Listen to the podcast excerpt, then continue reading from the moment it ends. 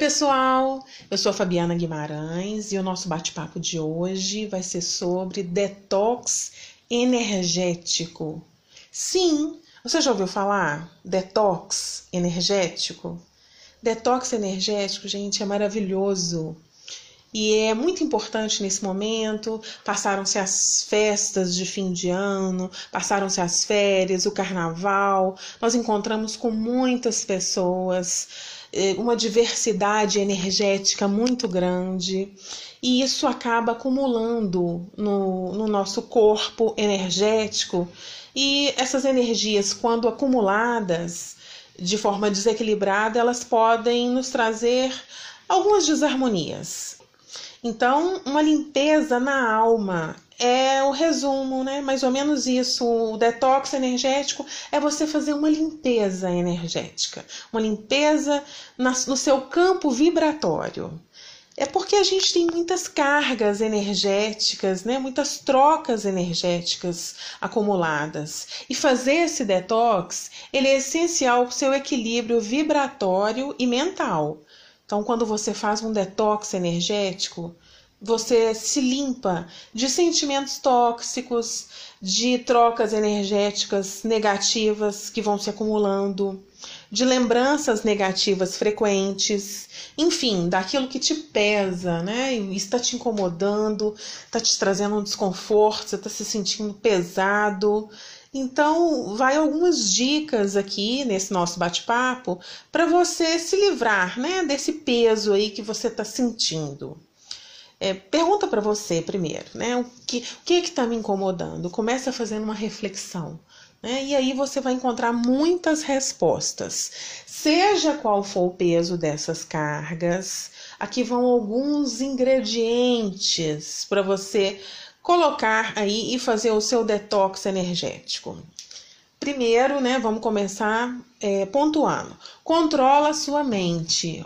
A nossa mente, ela pode ser sua, ela pode ser a nossa melhor amiga, mas também pode ser a nossa pior inimiga.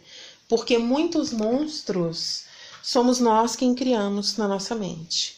Então a gente precisa equilibrar, a gente precisa olhar para a gente mesmo e começar a fazer uma reflexão sobre os nossos atos e as escolhas que a gente está fazendo na nossa vida. Olha tudo ao seu redor com muito mais amor, com mais leveza. Deixa algumas coisas releve, deixe para lá. Né? Nem tudo precisa ser respondido, retrucado. Você também pode pensar que você, como dono dessa, da sua felicidade, você tem que fazer um favor para você mesmo. Não delega a responsabilidade da sua felicidade para ninguém. O grande problema das pessoas é que elas hoje elas delegam a felicidade na mão dos outros. Só o meu namorado pode me fazer feliz, só o meu filho pode me fazer feliz, ou eu só encontro a felicidade em tal pessoa. Não. A nossa felicidade, ela vem de dentro ela não está por, ela não tá do lado de fora. Então não adianta você ficar buscando ou delegando sua felicidade em coisas ou pessoas. Você tem que encontrar a sua felicidade de maneira interna, tá? Ela nasce é dentro de você. Só assim você vai poder ser feliz com outras pessoas, porque elas vão ser atraídas pelo que tem dentro de você. Se você tiver uma carência enorme, você vai encontrar pessoas que vão só te usar e te pisar o tempo todo. Então, se ame, né? cuide de você. É o que eu sempre falo. É o autocuidado. Né? Nós temos que ter muito cuidado com isso. O grande amor da nossa vida somos nós mesmos. Depois, nós podemos amar o outro, mas primeiro cuidar da gente, né? Do nosso ninho para depois construir o nosso ninho, seja onde for e com quem for, mas com muito mais autoestima, muito mais responsabilidade emocional, né, dos seus atos. Isso é libertador. Então pensa sobre isso.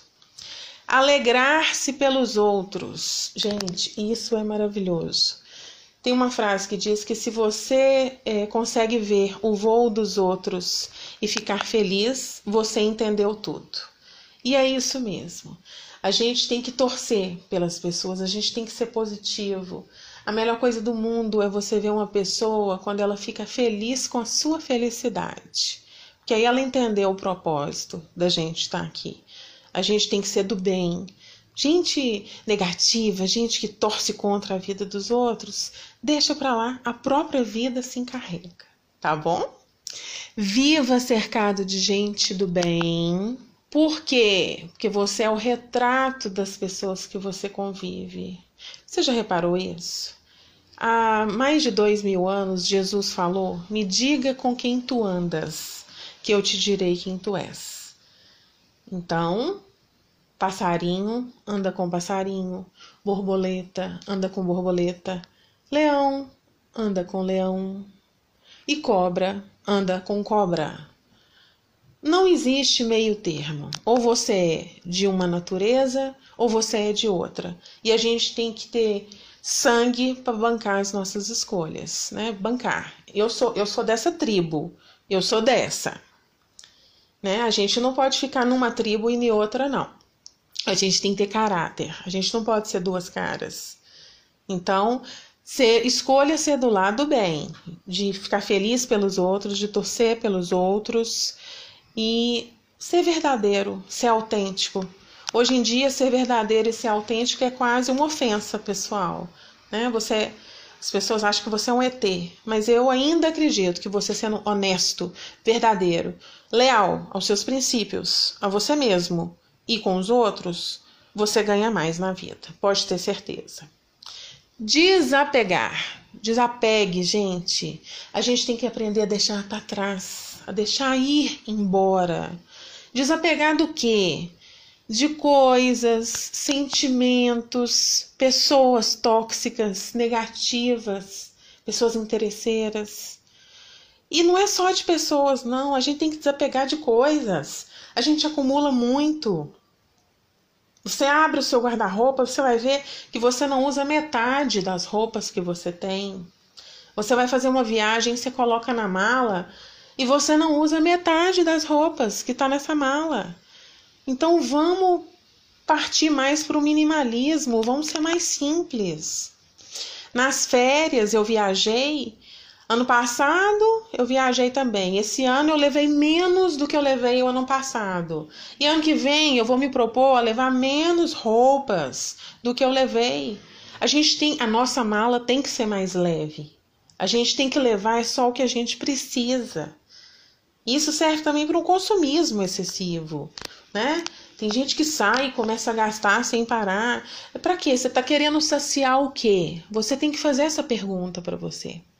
O que que eu tô querendo suprir na minha vida que eu tô descontando em roupa, em sapato, em aparelhos celulares cada vez mais caros, uma tecnologia mais avançada, mas eu sempre estou buscando mais, mais, mais. Essa compulsão, a gente tem que ter cuidado com ela. Então, presta atenção, toma cuidado, desapega e o desapegar de coisas também serve para desapegar de pessoas. Tem gente que só quer te puxar para trás.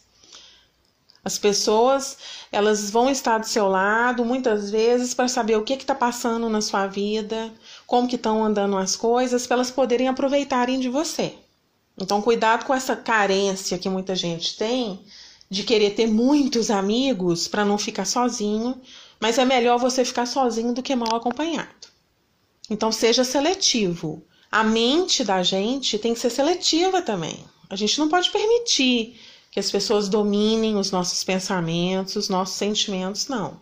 Então vamos fortalecer mais né, o nosso eu e desapegar. Você tem que colocar numa lista quem tá com você e quem não tá. Quem tá com. Curte quem te curte. Segue quem te segue. Fica do lado de quem fica do seu lado.